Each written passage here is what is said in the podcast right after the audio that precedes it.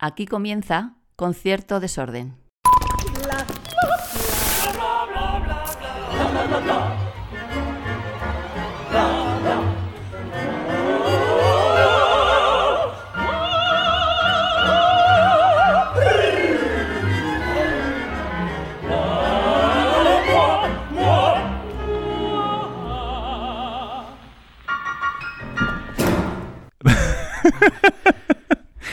Me, me- me las está soltando aquí eh, como así y vosotros no lo oís. Pedro Rojas Ogallar, ¿qué tal? Ay, qué bien, Gonzalo, que estemos aquí.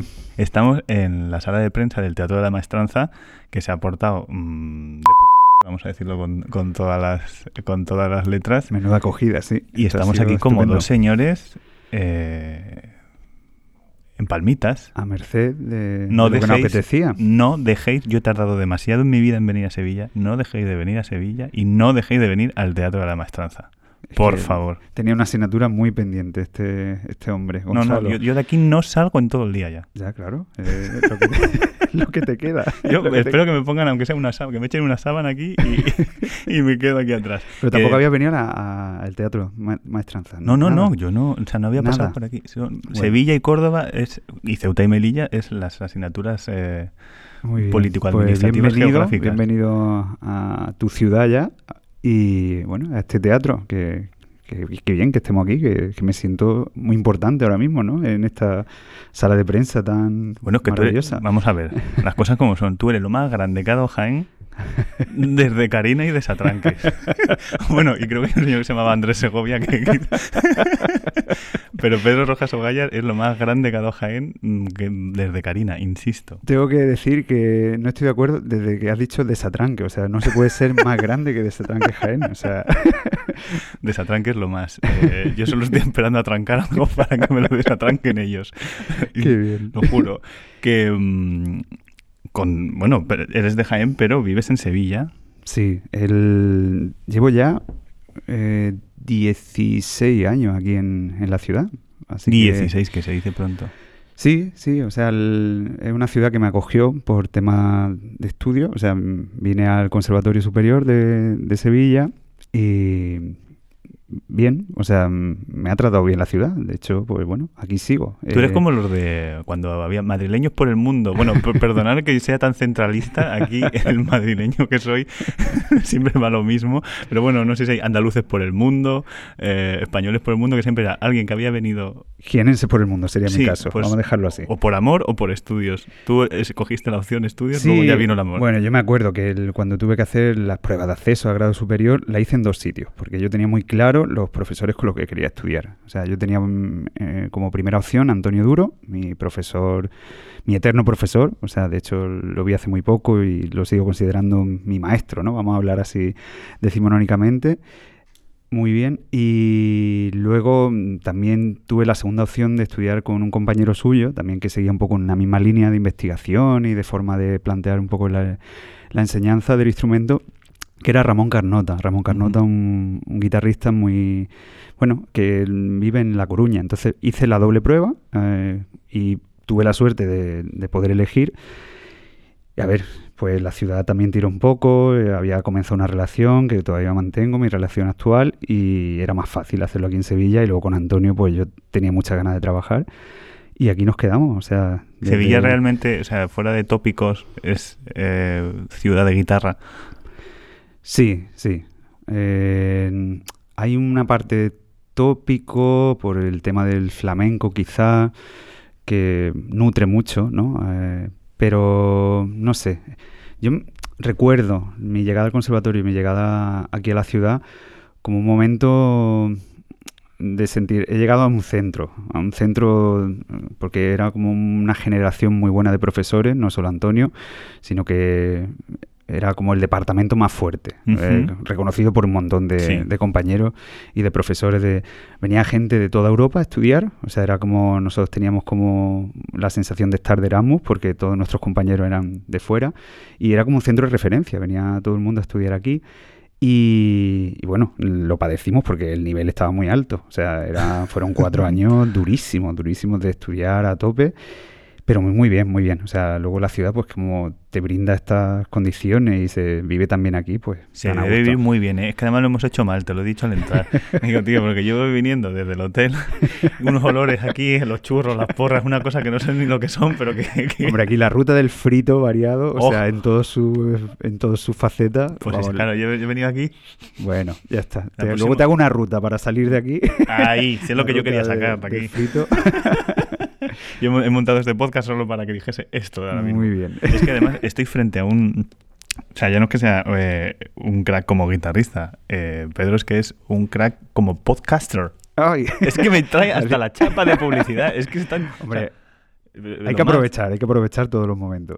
Está en todo, está en todo. Es un business. Bueno, a ver, el- eh, soy inquieto, o sea, si algo va a suceder y si vamos a hablar de todo lo que hago, mm, pues no sé si tenemos tiempo material en este podcast, porque es que estoy en todas, Gonzalo, o sea, el- mm, lo de, bueno, pues desde pequeño escucho radio y, y siempre pues he tenido como una relación como muy especial con el mundo radiofónico y, y no sé, pues las típicas historias de confinamiento, de hablar con gente que tiene comparte la misma sensibilidad y, e iniciar un proyecto. Entonces, bueno, pues estamos haciendo una radio, un podcast. Que Tomahawk. ya- sí, Lo pronuncio bien. Tomahawk, porque- Muy bien, muy vale, bien. es más fácil decir Hawk que qué tal como has Claro. estado y ya. el Tomahawk no sé si lo pronuncio sí, bien. es, es un fanzine, es un fanzine Sí, o sea que surgió en el confinamiento. Sí, bueno, a ver, mm, mi relación con la radio es desde siempre. Sí. En el confinamiento todo hemos tirado un poco de fondo de armario. Entonces, claro, aparecen estas cosas. Eh, tengo un compañero, Rubén Baena, también guitarrista, que está igual de loco que yo y le apetecía. Luego también tenemos, bueno, él es como el jefe de contenido, eh, un poco el que organiza eh, la dirección de- del proyecto. Y luego estamos como tres colaboradores que, que, bueno, que tenemos cada uno su sección. Yo apa- aparezco como el apartado musical. Sí.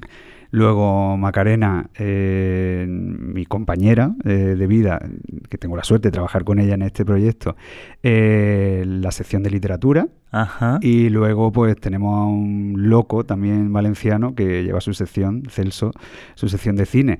Entonces, bueno, hemos inventado como una especie de, bueno, tenemos como un- un- una especie de ficción, que estamos dentro de un submarino, nos recogen, estamos en islas secretas, perdidas. Qué grande. Y bueno, pues mm, tenemos como una especie de ficción de que el mundo se fue al carajo, nunca mejor dicho, metrópoli, que puede ser como un símil con la situación actual a nivel de inquietudes culturalmente. Y bueno, nosotros desde nuestra isla, donde nos hemos refugiado, pues intentamos pues ilustrar un poco, divulgar más sería la palabra, porque no sé, también es que nos lo pasamos muy bien. O sea, el- la obligación de. el- ha nacido el podcast para pasárnoslo. Somos cuatro amigos que nos lo pasamos muy bien. Así que nada, pues ahí estamos, en esa. Pero mola, mola un montón, vamos, no sé. me pierdo mucho más, fíjate, es curioso, porque me yo fuera de la música enseguida. mm, yo soy muy de cine, o me gusta mucho el cine, vamos. Aunque no pueda, a lo mejor no tenga ni idea. Eh, y la de Monos, Monos, que es una de las últimas que, que ha recomendado tu, Sí. tu colega, por ejemplo, es una peli colombiana súper chula. sí. Pero tu música, tío, ¿tú cómo le, cómo le pegas a la música más allá de la. Claro, de- Bueno. de, la idea que tenemos todos estereotipada de guitarra clásica? Sí, sí. Es que yo soy muchas cosas, Gonzalo. Ujú. O sea, no. eh, Creo que el- me cuesta mucho eh, encasillarme. O sea, porque mi cabeza pues viaja en muchas direcciones. Entonces, eh, una de mis facetas es que soy músico clásico. O sea, lo Sí. considero como una de mis facetas. Eh, a lo mejor en periodos anteriores, donde yo estaba como mucho más centrado y más focalizado, pues sí, como que he seguido una inercia académica que, bueno, que me llevaba a, a seguir un patrón o no sé, o creo que lo he dicho bien, con una inercia, ¿no? Una, y bueno, pues llega un momento, no sé qué momento vital es, en el que tienes muchas cosas dentro, te apetece volcarlas. Y bueno, pues yo, mi adolescencia fue muy rockera, fue muy, bueno, entonces mm, yo eso lo tenía un poco oh, es- escondido y estaba ahí en, en un refugio que no sabía cuándo iba a salir. ¿Pero escondido en ti o como sigo el camino previsto de baldosas amarillas de la clásica? Sí, Y está mal visto a lo mejor que yo diga... No sé, es como. el- a ver, si tenemos que empezar a, a- a lanzar ya algún. Empecemos a alguna, tirar. alguna piedra, creo que la clásica, eh, esa etiqueta que tanto nos marca y nos estigmatiza en algunos momentos de nuestra vida, eh, no sé, el- creo que él tiene que plantearse que, que ya no es pura, o sea, eso ya no existe, o sea, no, no conozco a ningún músico que, que sea músico clásico en esencia desde que se levanta hasta que se acuesta. Todo el mundo tiene una cara B. ¿Qué pasa? Que como eh, trabaja sobre un mundo de impostura, eh, ¿no? Y al final todo el mundo tiene como una imagen proyectada de sí mismo. Total. Todos los artistas, mm, no sé, como que trabajan sobre un mismo modelo y todo el mundo cumple como los mismos El patrones. canon. El canon. Pues yo también he participado, ¿eh? No quiero hablar aquí Sí, sí, como- no, y yo, si estamos aquí, vamos a ver. Estamos todos aquí. Estamos reflexionando. Y, y nada, llega un momento en el que dices, pues mira, ¿y si sale mi cara B también? Y, y lo voy haciendo público y si a alguien le interesa, pues mira, ¿por qué no? ¿Sabes? Entonces, bueno, pues estamos en esa, en muchas direcciones. Sobre todo porque la cara B siempre estaban los cortes que más molaban. ¿Que no?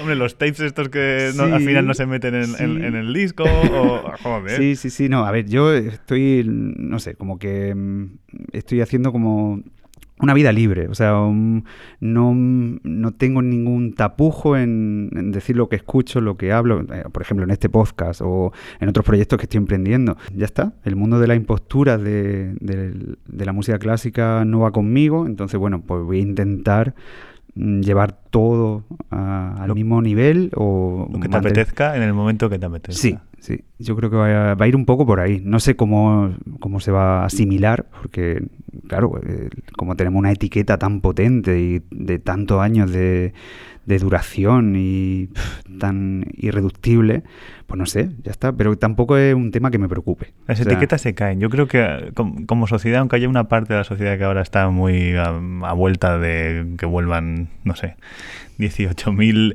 etiquetas precisamente, mm, Mm. yo creo que la propia sociedad nos estamos demostrando que, que estamos ahora mismo en, ot- en otra onda en general. o sea, Sí, sí, es que no sé, bajo mi humilde opinión, creo que todo este mundo de etiqueta al final es un- una industria que había que sostener. Esa industria está completamente en jaque. Claro, los que estamos debajo, que somos ese grupo de artistas que, que, bueno, que un día nos dijeron los rumbos que teníamos que tomar y todas las cosas que teníamos que hacer, cuando hemos visto que todo se ha diluido y se está diluyendo, está cambiando tanto, a lo mejor es la opción de no ocultar nada y mostrarnos artistas puros como que- somos, con todas nuestras facetas. con toda la diversidad. Eso es. Entonces, bueno, pues ya está. En esa estamos. No sabemos qué va a pasar, tampoco nos importa. Y bueno, que venga lo que tenga que venir. y ya está. Y Sí, a sí, no. seguir trabajando. O sea, a seguir trabajando. Que to- con todo yo a ti te conocí tocando Bach. Sí.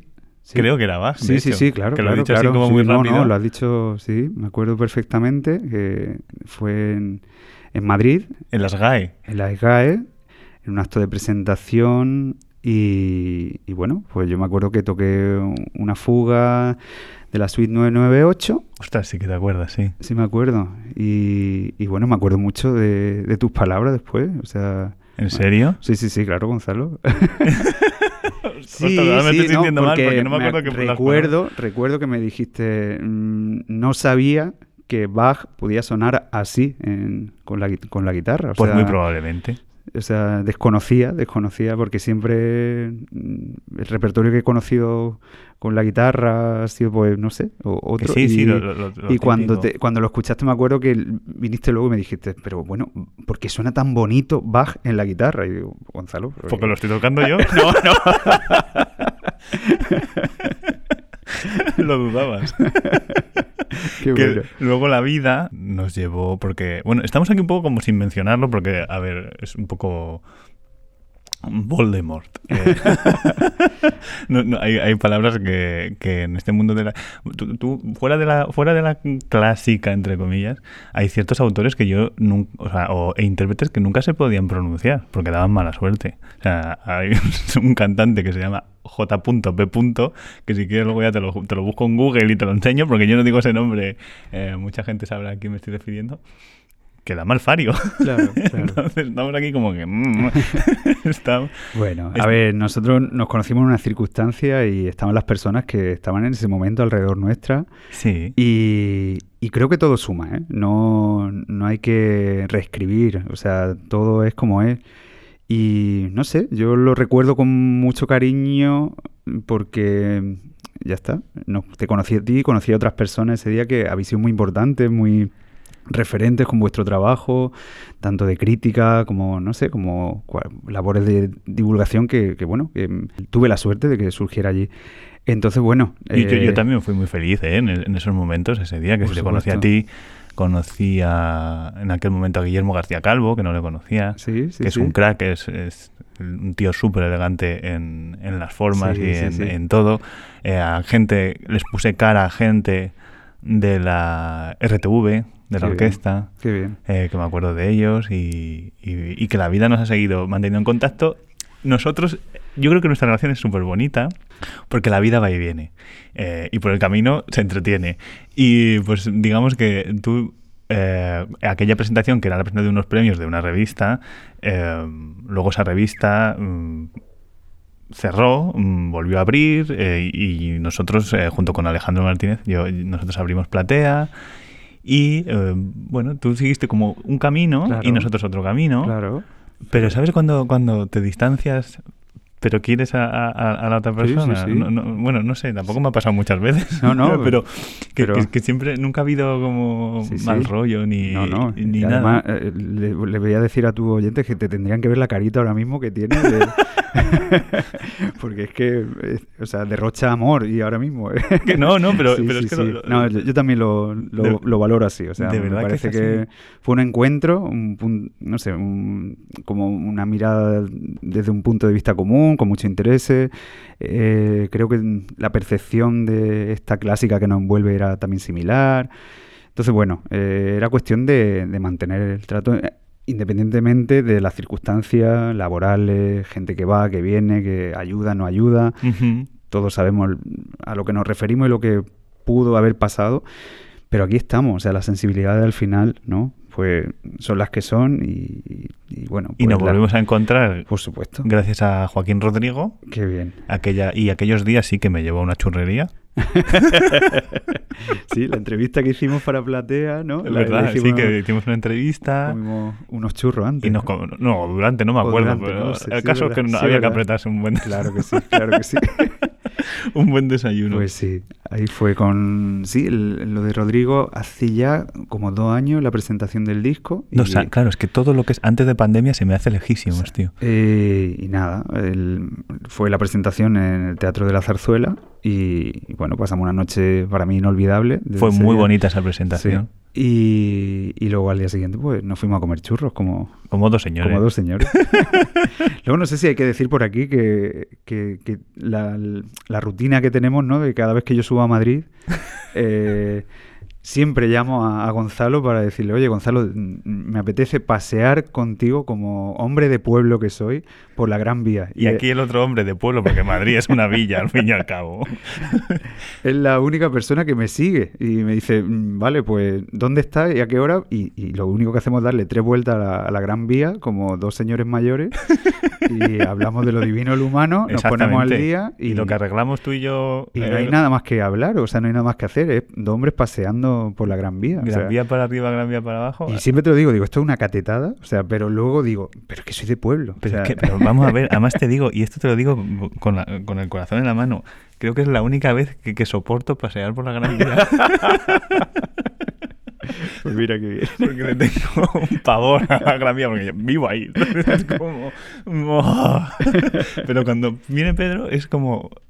Estoy con Pedro. Ay, qué alegría. No estoy con... Lo siento, no estoy con el millón y medio de personas más que hay en ese momento. qué bien. en- en- en Sí, yo te disfruto mucho y, y me gusta, o sea, porque, no sé, creo que nos ponemos al día y sobre todo compartimos inquietudes, ¿no? De- y, y no sé, como que nos perfilamos. A mí artísticamente me, me hace crecer esa- esas conversaciones, así de claro te lo Qué digo. guay, qué guay. Sí, ¿no? Porque son momentos No, no, en los que tú vas contando tu trabajo, mm, el hecho de ponerlo en voz alta y saber que hay una persona sensible al otro lado y que te va a dar una opinión sensata, mm, te hace avanzar. Bueno, eso, ya es otro tema. Claro, no sé. Sensata no lo sé.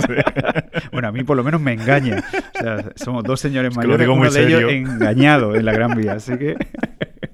Pero sí, yo por eso estoy haciendo este podcast. De Muy verdad, bien. porque para mí es el regalo. O sea, tra- traer a gente a la que os quiero, os tengo estima y encima. Qué alegría. No, no, que os admiro como personas y, co- y como artistas. Qué bien, qué bien. Mm, pues yo estoy aprendiendo. O sea, el aprendizaje es esto, pero ahora lo estáis escuchando todos vosotros Qué y vosotras. eh, Que hasta ahora es como algo que yo iba absorbiendo, absorbiendo y, y- y bueno, pues, pero qué, qué bonito poder compartirlo, traerte aquí para compartirte con toda esta Bueno, gente. voy a de nuevo a describir lo que está sucediendo y hay una persona con una cara de, de ilusión. eh, yo tener esta cara es de cierto, idiota. es cierto. Lo que está hablando es cierto. No son mentiras. O sea, no hay impostura. Como de- persona impostura ahora que mismo con, la- muchas, con muchas ganas de hacer esto muy bien y vamos, yo creo que seguro que tus oyentes lo van a disfrutar porque ya he escuchado el primero, el de Ruth, lo escuché, he dicho Ruth y no Ruth. Lo ha escuchado. Lo escuché con, con mucho cariño porque, bueno, con, con Ruth estuvimos a punto de llevar a buen puerto un proyecto que ahí sigue, ahí Ujú. sigue, ahí a ver lo que, lo que sucede. Porque La, la nunca vida se sabe. puede volver. Nunca claro. se sabe, nunca se sabe. Y muy bien, aprovecho para saludarla desde aquí. Y, Un beso para Ruth. y muy bien, muy bien. Esto pinta muy bien, Gonzalo. Te veo muy cómodo el- y creo que va a ser como, no sé, un, un punto de encuentro muy bonito. Así que te deseo lo mejor porque Si vamos, todo ya esto- está hecho, ya está si hecho. todo ¿eh? esto lo está diciendo porque no me ha llevado una churrería. Oye, Bueno, has- hablas de la impostura. ¿Tú crees que eh, es un- esa es solo una verdad o un prejuicio sobre la clásica? Creo que está bastante claro que es una verdad, no es un prejuicio, pero es el que más te llama la atención o uno que te molesta especialmente, que es algo que siempre pregunto. Bueno, eh, mira, eh, escuchando a Ruth el otro día, ella habló del sistema de jerarquía de la clásica, pues que lo comparto. O sea, mm, chirrían bastante. O sea, chirrían bastante. Es 2021. Eh, hay momentos en los que, no sé. No, es 2022 ya, perdón. Ay, perdón, perdón. Es que un año más a sumar a esto. perdón. Y, y sí, son momentos en los que dices, bueno, qué anacronismo y... Bueno, ya está. Y eso en cuestiones de, de esos niveles de jerarquía, de ego, de que todos sabemos lo, cómo funciona y, y ya está. Entonces, bueno, eso al final se percibe en el ambiente. Yo ahora que estoy relacionándome con otras disciplinas, porque como bien dije que he abierto un poco mi perfil y estoy haciendo muchas cosas, muchas direcciones, cuando hablas con gente de otras disciplinas, eh, lo primero que te dicen es qué le pasa a los músicos clásicos, qué le está pasando a la clásica, Ujú. porque está tan, tan, tan atrás de lo que está sucediendo en arte escénica, en cine, en, no sé, en la vida en general, qué, qué es lo que sucede, por qué esos códigos todavía, eh, esas relaciones de poder, eso, mm, no sé, es- si hablo un poco de la impostura, que es un poco lo que venía diciendo antes, ¿por qué? ¿Por qué se sigue pidiendo perfiles tan determinados en, en tantos ambientes m- musicales relacionados con esto? O sea, ¿por qué si miramos las programaciones de todos los teatros parece que todos los artistas están cor- cortados por el mismo patrón? Sí. hacen lo mismo, repiten, no solo a niveles de repertorio, que eso ya no quiero ni hablarlo, a nivel de, de imagen, de, no sé, de, de inquietud o de pensamiento crítico. Sí, sí, casi está de técnica. Que, Es como, no sé. mm, Las copias. Te acerca a cualquier otro mundo eh, de la arte escénica y, y todo es tan diferente Y tan transversal, además, que... que, que no sé, que no sé qué está pasando. No sé. entonces, bueno, Yo creo uno que- tiene la libertad de decidir y ves lo que te presiona, lo que no, lo que te ayuda, lo que no. Y bueno, pues vas tomando decisiones y al final, pues a, a lo mejor puedes conectar cosas, pero a priori es tan difícil de, mo- de movilizar el mundo de la clásica. de modificarlo un poco. Sobre todo porque yo creo que son círculos de poder y comodidad, de la poltrona. Mm, de- de- de- y entonces cuando alguien llega al puesto que estaba dispuesto a cambiar, ya está tan cómodo en ese puesto mm, que dice, bueno, mm, no digo que sea todo el mundo así, ¿eh? Pero no, no, para nada. Sí que Hay excepciones y, creo que se sustenta todo esto gracias a esas excepciones y a esas historias casi personales. Pero no debería ser así. O sea, mm, me parece que es como un tejido sin tejer. Es decir, parece que todo el mundo cuando llega a su sitio, que está súper mal decir eso, ¿no? Ha llegado a su sitio en, una carrera artística, nunca se llega a ningún sitio, pero parece que cuando lo consiguen o cuando se consigue, eh, hay que blindar todas las puertas porque, claro, no hay tejido. O sea, claro. de cada instrumento hay una única persona, o dos a lo sumo, y todo lo que hay por debajo está luchando y no tiene como unos circuitos mm, que puedan, no sé, permeabilizarse o que puedan ir consiguiendo, no sé, como otras rutas que... Una red, ¿no? Como... Que no haya que imitar, o sea, yo como guitarrista, ¿por qué tengo que imitar al guitarrista que le está yendo bien en ese momento? Entonces, claro, lo genuino de mi carrera artística desaparece. Entonces, es normal que todo el mundo se module, por así decirlo. Entonces, claro, si miras a violinistas, pues solo hay uno femenino y uno masculino. Y ya está. Y, eso es lo que hay que seguir. Y todos los, a lo mejor, estudiantes de conservatorio están convencidos de que, de que tienen que tocar así. Esa es la meta a, llegar. Y yo, bueno, no vengo aquí como profeta de nada, o sea, pero yo estoy un poco en otras cosas también y veo que solo sucede aquí, y lo digo aquí, en, Maestranza, o sea, que no sé, que se lo tiene que mirar, la clásica, ¿eh? que se lo tiene que mirar, que hay que, que hay que hacer otras cosas. Que hay que. Um, echémonos un poco culpa como, o sea, aparte de, pero claro, es que es lo de siempre. Yo creo que yo antes en mi juventud todos los jueves tocaba manifestación. Y era, ¿de qué? no, sabías ni de qué muchas veces. No, entiendo que no todo el mundo tiene por qué haber vivido esa sociedad o esa realidad, ¿no? Pero entiendo que, y esto estoy un poco desbarrando, Venga. pero... En, desbarremos. Desbarremos, por favor, pero que...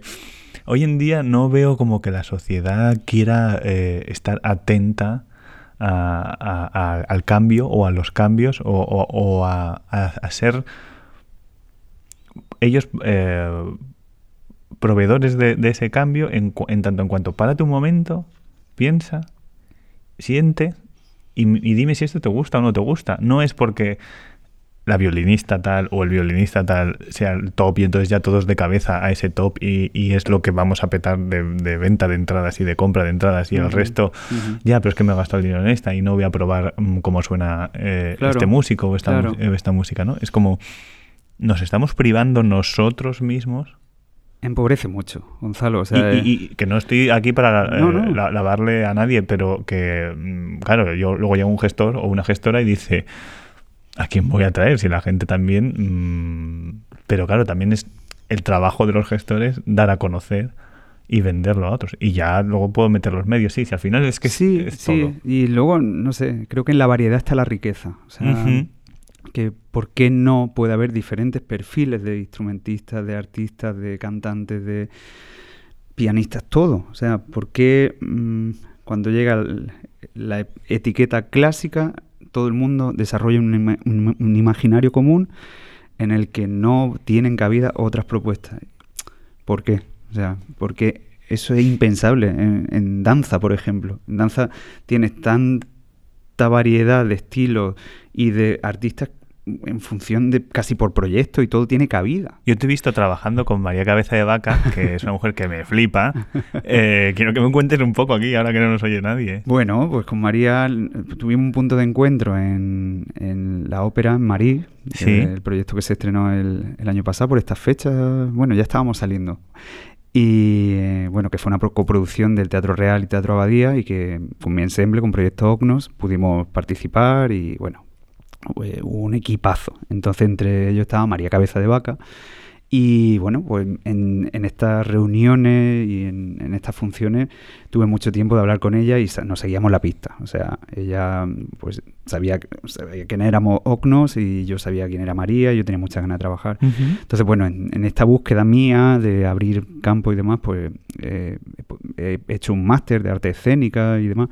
Entonces, rápidamente rápidamente apareció el nombre de María, de, plantearle mi proyecto de investigación música y danza y accedió gustosamente y bueno, he aprendido una barbaridad porque es una profesional como la copa de un pino. Y muy bien, o sea, ahora por motivos de agenda, porque ella está a tope y se lo merece todo el trabajo del mundo, no se ha podido materializar en espectáculo todavía, pero está todo en ciernes porque hemos hecho como una investigación muy bonita, de, además diluyendo el límite entre música y cuerpo y, He bailado eh, con María, he bailado con María. Sí, sí bueno, pero tienes una buena, buena guía, claro, claro. decir. Y bueno, pues no sabremos si. Yo creo que sí, el, que todo el tiempo es circular y, y, seguro que en algún momento podremos hacer un espectáculo porque se quedó todo en cierne y con muchas ganas de, de llevarlo a buen puerto. Pero claro, las circunstancias ahora laborales pues no, no ha podido ser. Así que bueno, eh, esa ha sido como. Si mi... surge, si finalmente se materializa. Claro que sí. Ya sabes tú a quién tienes que avisar. Muy bien, sí. Por favor. Sí, sí, o sea, estoy haciendo eso con abriendo, entonces pues en danza mmm, tengo la suerte y el privilegio de la persona con la primera persona con la que he trabajado ha sido María Cabeza de Vaca, pero bueno, ahora estoy también haciendo más cosas, más proyectos con otras bailarinas, bailarines y muy bien, muy bien. Es que son espacios tan tan creativos y tan de libertad. Y Yo tan... la danza es un sitio que eh, me flipa porque lo desconozco. Y lo que veo me impacta tanto que, que me dejo. Es el único, uno de esos pocos sitios que me dejo llevar sin que la cabeza me empiece a analizar.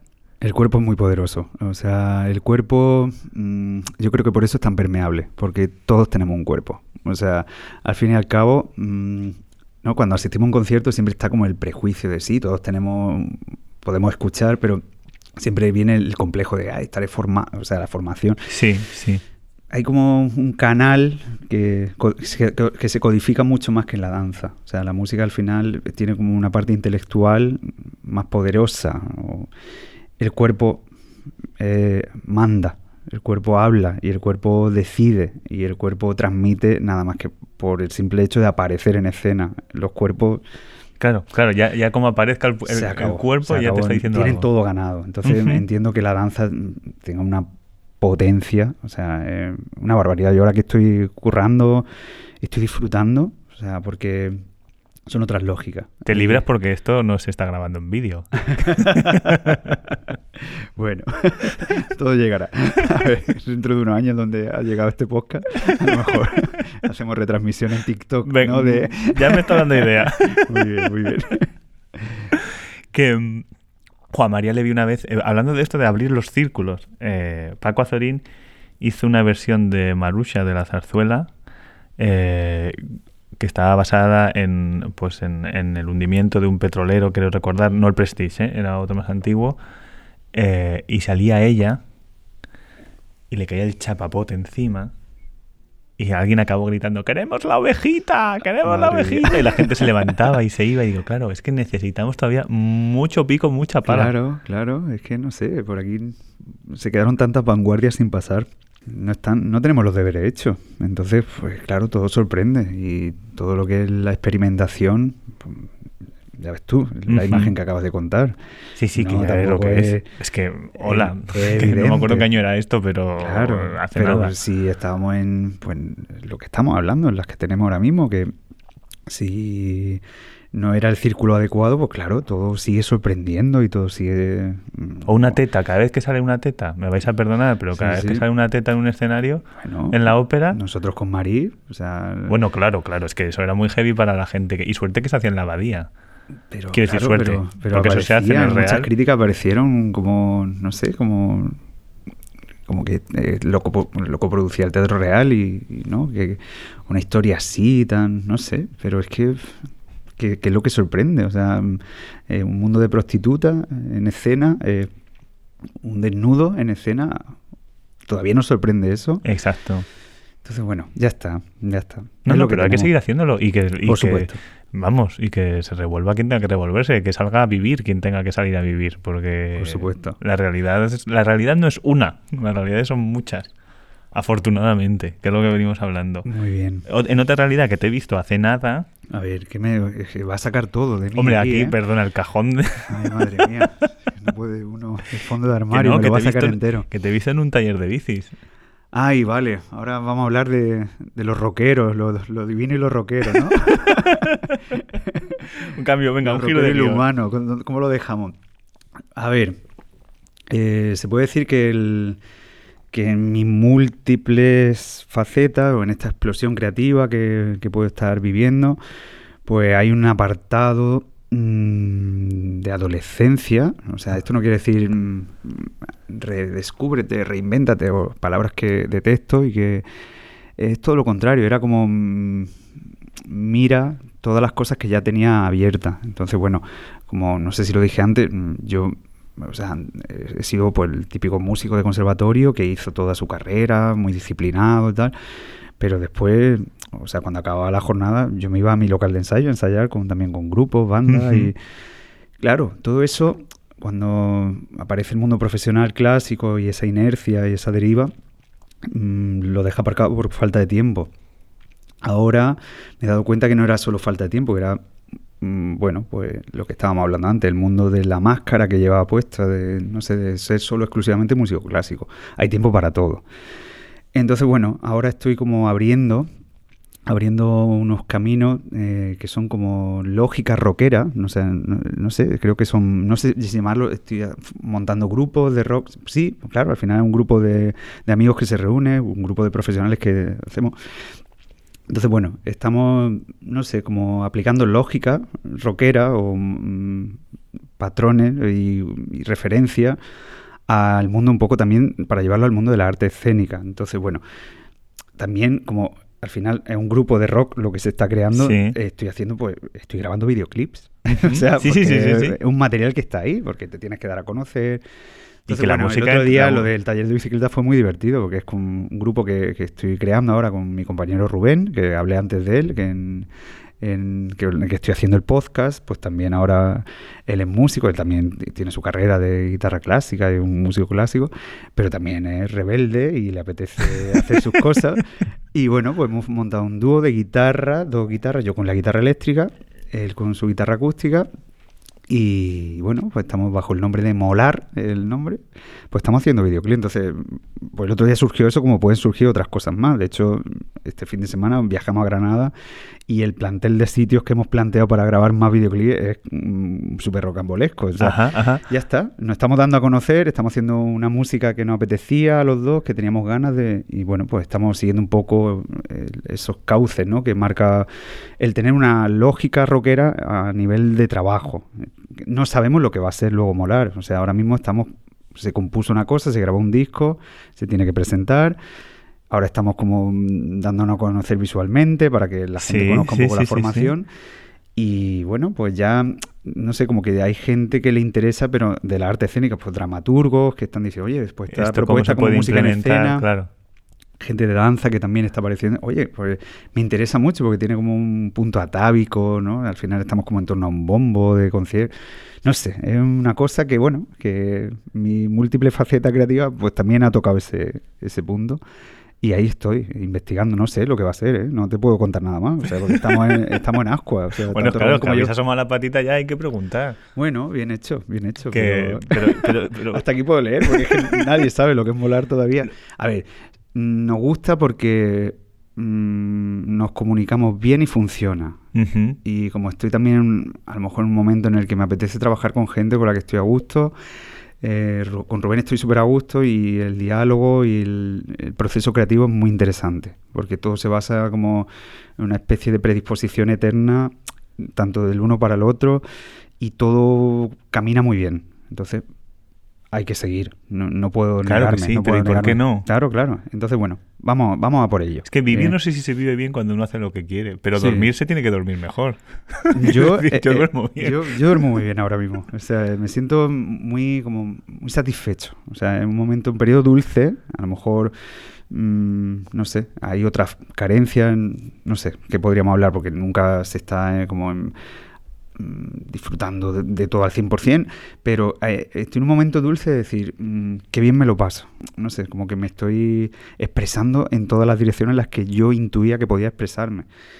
¿Dónde va a llegar todo esto? Nadie lo sabe. Yo tampoco me interesa. por, claro, porque tiene que llegar a un sitio concreto, ¿no? Nada, nada. Es conjugar mucha rutina, eso sí, porque al final abrir vías diferentes implica, como dije, lógica diferente, métodos de trabajo diferentes. Mi técnica de clásico la sigo manteniendo, por supuesto. Eh, mi repertorio de clásico lo sigo manteniendo. Entonces, claro, es una carga de horas de trabajo, eso sí. O sea, trabajo mucho. Trabajo el triple ya, ya. Entonces, bueno, mis ojeras pues son más grandes. la cara B. La cara B, la cara B, se, trasnocha en la cara B. Así que bueno, a ver, a ver lo que pasa, Gonzalo. Que esto mucha ganas. Se enmarca dentro un poco, y me he apuntado aquí porque una vez te leí un titular de, un titular de esos que cuando uno lo lee, dedicándose a, un medio, mm, hay veces que lees titulares que dices yo querría ese titular para mí, que me lo hubiese dado a mí, ¿sabes? que esos son los titulares buenos. A me lo he apuntado aquí, decías, especializarte te causa, te causa un vacío como intérprete. Vale, eso, eso es... Mm, vale, sí, es una entrevista de Pablo J. Bayón en el diario de Sevilla, ¿puede ser? puede ser, sí, sí, sí. Y sí, creo que ahí estaba presentando el disco de Rodrigo, ¿no? O sí, o creo que era anterior con excepciones, no sé. Puede que fuese con excepciones, porque desde luego es anterior a la entrevista que hicimos luego tú y yo, que fue con Rodrigo en Esto debe ser 2019. Sí, sí, bueno, el no sé, yo, creo que a lo mejor ya estaba vaticinando todo esto. No lo sé, no, lo pero, sé. Pero, pero, ¿cómo te sentías? ¿no? Pues es que me parece como... No sé. ¿Por qué tenemos que especializar a, ver qué lo que dije. También es porque como, como medios y como público, bueno, voy a centrarme en los medios, porque, joder, no soy todo el público, no soy todos los medios, voy a ser todo el público. Pero como medios, no sé, es como muchísimo más fácil poneros etiquetas. Claro. entonces ya es como, este es esto, esto es esto, y a la hora de conjugar, o necesito este contenido, o necesito tal, pues, mm, hola, es que eres Pedro Rojas Ogaya, pero es que yo te he conocido tocando Rodrigo, pues, volé, ¿eh? que no. Claro. Pero entonces eres el guitarrista de, de Rodrigo. Sí, sí, claro. Eh, a ver, si nos debíamos, o porque ya hablo como en pasado, nos debíamos una industria, la industria mm, tiene sus cauces y todo el mundo le rinde en algún momento pleitesía o mm, tiene que vivir, o sea, y al final es una historia de gente que come en torno a esto, o sea, claro, eso genera también a veces unos discursos que no son reales, entonces lo de la etiqueta es que lleva tantos años etiquetándose, pero es que eh, es la industria lanzando etiqueta al mercado. mercado y entonces, claro, luego hay críticos que se deben más o menos. Eh, no sé, no sé. Yo en, en ese momento, eh, que todavía seguía como esa inercia académica y pues sí, pues, a lo mejor en esa entrevista yo ya estaba como intuyendo que me faltaban cosas. O sea, yo creo que la, en ese momento era como que estaba volcado solo en una dirección, estaba grabando mi primer disco con todos los compositores, compositores encima mía y sí, y, tenía que como que devolverle a mi formación esa respuesta prevista, ¿no? En torno a unos circuitos comerciales que un guitarrista clásico que tiene que sacar sus discos y tiene que, no sé, pues elaborar un, repertorio, una especialización, claro, pero a lo mejor en ese momento estaba echando de menos todo lo que estoy haciendo ahora. Entonces, no sé, no, no creo que, que yo dijera eso ya sabiendo que creo que todo me ha sorprendido. Lo que sí recuerdo que solo caminaba en una dirección y yo nunca he hecho eso con el resto de cosas en mi vida. O sea, como, dije antes, creo que soy una persona demasiado inquieta a veces. O sea, llega un momento que yo mismo me sorprendo. Entonces, volcarlo todo en, un, en una única dirección, que lo he hecho, ¿eh? que no, y no reniego, pero mm, no me sentía tan satisfecho como ahora. Entonces, bueno, es difícil. Mm, y yo ahora soy consciente de que a lo mejor para gente o para programadores, críticos, no sé, para este, bueno, es que hablamos como si existiera una gran, un gran tejido y al final somos los de siempre. Sí. no sé cómo, cómo se está acogiendo o cómo, tampoco me, me, importa mucho, sí, pero no sé, al final es una cuestión de desarrollo artístico y personal y profesional. Se acabó, o sea, Ya está. que Sí, yo lo entiendo. Yo entiendo que a lo mejor es difícil. Oye, te, te vi ayer tocando en un taller de bicicleta y mañana quieres tocar y llenar esta sala, ¿no? Ahora que estamos aquí en Maestranza, no a lo mejor no podrías, ¿no? Eh, y, Y la pregunta ¿y es, por qué no? ¿por qué no? Claro. ¿Por qué no? Eh, yo es como conoces a otros músicos eh, europeos, americanos, que, que hablas con ellos y, y- y pueden desarrollarse tan, tan, tan bien. O sea, nosotros que nos dedicamos con el ensemble, tanto Gustavo como yo, conocemos a muchos músicos improvisadores dedicados a la contemporánea, esos circuitos son mucho más libres. O sea, hay gente que, mm, que se pone su smoking, toca en la orquesta, luego tiene su ensemble y por la noche se va a su club de jazz e improvisa. Y al final es que ofrezcas algo que sea verdad, o sea, que sea que tenga su calidad y que sea verdad, porque Sí. anda que no hay músicos que se dedican, digamos, 100% a la clásica, eh, que no salen de, la burbuja de la clásica tal, y hola, el resultado a veces no acompaña. Claro, claro. Entonces, bueno, nosotros, bueno, ahora hablo un poco también como de Gustavo, que, que- que lo veo también en estas, ¿no? En, en- en- con el ensemble y que e intentar, pues, ser conscientes de la realidad que, que nos rodea a lo que puede ser un ensemble de música contemporánea y ver que todo enriquece. O sea, por ejemplo, mi compañero Gustavo, él es muy improvisador y está como en circuitos de free jazz y tiene su banda de impro- y, y siempre lo hablamos, que es como, ¿por qué todos los músicos no hacen esto? ¿Por qué, porque él- alguien consigue una plaza en una orquesta y cuida ese trabajo, lo mima y luego cuatro proyectos personales muy relacionados con eso Si acaso. y se olvidan y se olvidan de, de- de lo grande que es la música, de hasta dónde te puede llegar. No le estoy diciendo a todo el mundo ahora, yo que estoy como con una parte rockera, todo el mundo, no, eh, en tu especialidad, o sea, en tu campo, pero seguro que tienes unas caras B Claro. que, que pueden enseñarnos tanto y pueden enriquecer tanto el tejido que solo con tu cara A, no sé, me parece tan pobre. Entonces, bueno, volviendo al origen ¿no? de la pregunta, eh, en esa entrevista que me dijiste, yo creo que ya estaba un poco elucubrando todo esto. Es decir, yo acabo de hacer esto, sí, acabo de presentar este disco, pero tengo tantas cosas en mi cabeza que las estoy dejando sin resolver que, bueno, ahora pues estoy en ese momento vital de todo lo contrario. A lo mejor ahora estoy desparramado completamente y también tendré que poner un poco de, de- de filtro a todo esto, pero bueno, a- a- por ahora estamos en esta, sí, sí. O- Oye, que has dicho, has dicho una frase de mm, lo que tengo en la cabeza y no me quiero ir de aquí. Se Madre le está cambiando la Esto- cara. Esto no me lo esperaba, ¿eh? Que no me quiero ir de aquí como... Esto es un problema de dos hombres eh, heterosexuales, blancos, occidentales, ¿vale? Eh, pero es un problema. Madre mía. Sé por dónde va. Vamos a sacar el tema. Qué, Eh, qué bueno, qué bueno. O sea, cuánto agradezco que, que todo esto solo sea sonido. O sea, que no haya ningún tipo de hombre, imagen. Perdona, esto va acompañado de una foto ahora que nos Ah, vamos a vale, hacer. bueno, pues La- yo sé de la dónde, foto dónde va- vamos a cortar la imagen, sé perfectamente cómo lo Ni vamos que a es un exagerado, eh, pero es que llevamos de cabeza con este tema precisamente, el tema del pelazo, tío. Sí. Ay, bueno, ya salió. Eh, ya está. No, eh, mm, A ver, puedo decir, aunque tú seas el director de este programa, que, que eres un llorica con respecto a este tema. una mierda. No, no, no. o sea, soy realista. Lo que pasa es que no sé qué le pasa a mi pelo, que cuando sabe que voy a verte, eh, como el capítulo de Los Simpsons, es como... es- Sí, a esto le llamo yo un pelo rebelde, pues... eh, No lo sé, es humillante. Porque, bueno, mm, por si no lo saben tú- todos tus oyentes, eh, Gonzalo y yo, desde que nos conocimos en aquel día en la EGAE, que ahora ya cuánto tiempo hace que lo estaba pensando es antes, pero no quería interrumpir. ¿eh? Yo creo que como 10 años. Vale. Sí, sí. Yo creo que los dos nos miramos diciendo, compartimos la misma sensibilidad. Y era una sensibilidad, creo, cráneo, ¿no? cráneo capilar, Ajá. como diciendo... Es una buena manera de llamarlo.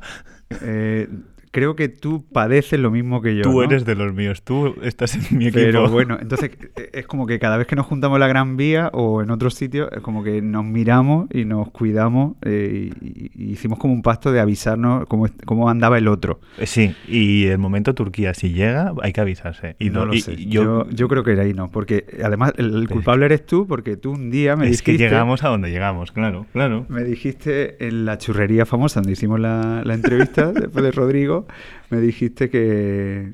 Yo me acuerdo de esa entrevista, o sea, yo estaba contestando mm, preguntas sobre el repertorio del maestro Rodrigo, de por qué has grabado esto, y yo veía una persona enfrente que solo miraba de cejas para arriba.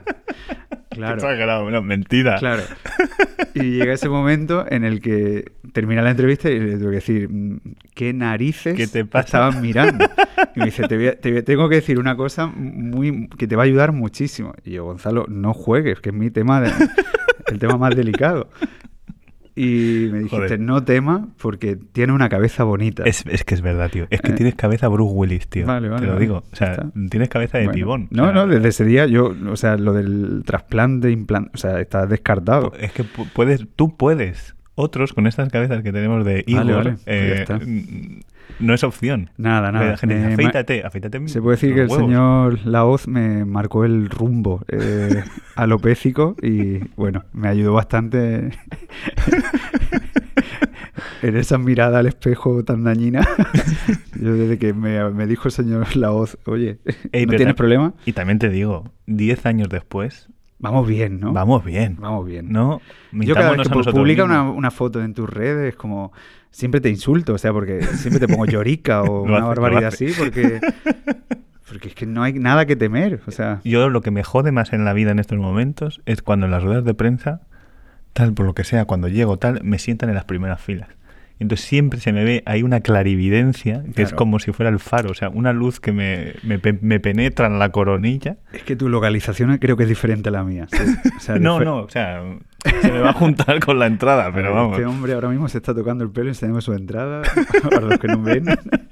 En fin, no sé, eh, creo que eh, eh, en realidad es lo que nos ha unido, ¿no? Eh, El pelazo. Antes no hemos puesto como, como Nah, ni- demasiado ñoños, ¿no? ni Diciendo, guitarra, "Oh, ni música, relación". ni mierda. Nah, No, no, El pelazo. O sea, eh, esa sensibilidad que nos, que nos atañe. Ay, Yo el día, si se me cae el pelo al final, el último pelo lo guarda, el último mechón lo guardaré para Pedro. Vale, O sea, bueno. ni- Gracias. No lo sé, no sé vale. qué no me pienso trasplantar, o sea, no sé qué No, haré con él. Como Vale. de, de este camino lo hemos recorrido juntos. Sí, sí, ya está. El, O el sea, último suspiro. A mí me gusta porque es sincero, o sea, yo me, me gusta cuando me dice, oye, no vas mal. Y sé que eres... Porque hay otras personas que te, están diciendo, oye, todavía mantienes pelo, ¿eh? Tal. Pero sabes que es mentira. Sabes que es mentira. Pero Gonzalo eh, es sincero en ese sentido. No, y porque Porque yo- lo está sufriendo también. Y, y sufro lo mismo, claro. O sea, no, no tampoco Bueno. voy a tirarte ahí, pero. Lo que sí me gustaría, y aprovechamos para saludarlo, eh, creo que hay una persona que lo, lo está llevando súper bien y nos está dando, nos está adelantando siempre por la derecha, que es Ese tío, Alejandro. ese tío Es- Madre mía. Madre mía. Alejandro. Martínez, eh, codirector de Platea. Además que siempre se hace la misma puta foto en el ascensor, tío. Sí. O sea, va- vamos a decirlo ya. Él sabe, él sabe dónde nos duele. Cuando terminemos esto, nos vamos a meter en su Instagram. Sí. Voy a hacer un recopilatorio de la misma en el espejo del ascensor que tiene cogido el ángulo, la luz. Lo tiene estudiadísimo. Ahí no falla, no falla. Pero sí. que le ha, le ha salido pelo durante el confinamiento. Sí, lo sabemos. lo Diréis, sabemos. llevamos 10 minutos con esto ya, pero es que es un tema que preocupa. O sea, Bueno. no, no, no podemos. está, bueno, venga, va, un beso para él. Dos, hombres blancos heterosexuales hablando de su pelo. O sea, un cliché más. Sí, un cliché, el es- cliché eso sí que es un cliché. Oye, que En vamos fin. a tener que ir terminando. Ay, qué lástima. Pues sí. No me, no me gusta porque es que aquí se está muy a gusto. No, no, claro, O yo gusto contigo, estoy con el rey del podcast. es- es que- Así cualquiera. Que me gusta terminar eh, con una pregunta un poquillo moñitas, pero Venga. que me, me está dando como sorpresas. ¿Qué es el silencio para ti y dónde lo encuentras? El silencio. Wow, vaya, vaya pregunta aquí de buena mañana. Eh, Y sin churros. Y sin churros todavía. Y con pelo. todavía. No sé, creo que es la base donde, donde, bueno, pues donde puedo, ahora que estoy creativo, o sea, donde se construye todo. Entonces, para mí el silencio es responsabilidad. O sea, eh, implica, eh, creo que el, aunque sea imposible, ya lo demostró Cage, eh, es la base mm, sobre la que trabajamos. La gente que trabajamos con, con el sonido, pues bueno, pues tenemos esa responsabilidad de adulterar el silencio. O sea, ahí es nada. ¿Dónde lo encuentra? Nunca lo encuentro. O sea, es imposible. Eh, que mis mejores momentos como intérprete están ligados al silencio, pues por supuesto. O sea que romper, además nosotros con guitarristas clásicos, ¿no? Que tenemos ese instrumento tan, tan, tan cercano al silencio. Tener que romper en una sala donde se ha generado a través del ambiente íntimo que siempre hablan, ¿no? De- del, del recital de guitarra, que estás tan próximo al silencio y tienes que mm, aparecer con un pianísimo, no sé. eh, a mí esos momentos, a día de hoy, creo que son los momentos más mágicos que he tenido nunca como intérprete y como creativo en general. O sea, es la responsabilidad del silencio que se ha creado entre a lo mejor una muchedumbre de 100 personas que consideran, no es real, ¿no? Ese silencio, pero es un pacto de silencio donde está toda la atención creada Sí. y donde tú tienes la máxima responsabilidad de decir lo más bello que acabamos de conseguir entre todos lo tengo que romper de alguna manera entonces son momentos ¿Y superarlo? superarlo o sea mm, Quiero decir, lo rompes para superar esa magia. uf, es que el- yo te digo que el- que mis mejores momentos están ahí o sea yo siempre de hecho ahora estoy como en- he, he reflexionado recientemente sobre el silencio porque mm, una pieza que estoy ahora ideando así también a nivel de, de danza y demás Sí. se basa en, en el silencio y la oscuridad o sea es como el lecho Ujú. sobre el que hay que crear todo y todo se va a basar en experiencias mías con el, con el silencio es decir Ah, bueno. eh, Es una recopilación de momentos muy íntimos en los que dices, madre mía, creo que me dedico a esto por, por ese momento en el que se produjo en tal sitio a tal hora. Y, Qué chulo, qué chulo. y bueno, luego, pues nada, es la responsabilidad, es lo que dije antes, es saber que, que si va a romper el silencio eh, es por algo. O sea, si estamos hablando aquí ahora mismo es porque tenemos algo que decir, o, o si tienes que tocar, es porque tienes que aportar algo. Si estamos grabando sobre el silencio, es porque algo tienes que decir o dejar. Entonces, bueno, pues para mí yo creo que el silencio se puede resumir en eso, en, en responsabilidad. O sea, eh, pf, madre mía, cuando tienes que romperlo, la que te cae en lo alto es tremenda, ¿eh? es tremenda. O sea, no, es que me has dejado de... de- no, nunca me había dado por pensar en la responsabilidad que conlleva el silencio. Uf, yo el- no es que lo medite a diario, pero sí sé que mis mejores momentos como artista están relacionados más con el silencio que con, no sé, con la estridencia o con Sí, el sí. ruido, ¿sabes? Porque lo otro es más fácil, porque aunque también cuesta trabajo, ¿no? Llegar a un clímax o con el ensemble solista o con cualquier otra cosa.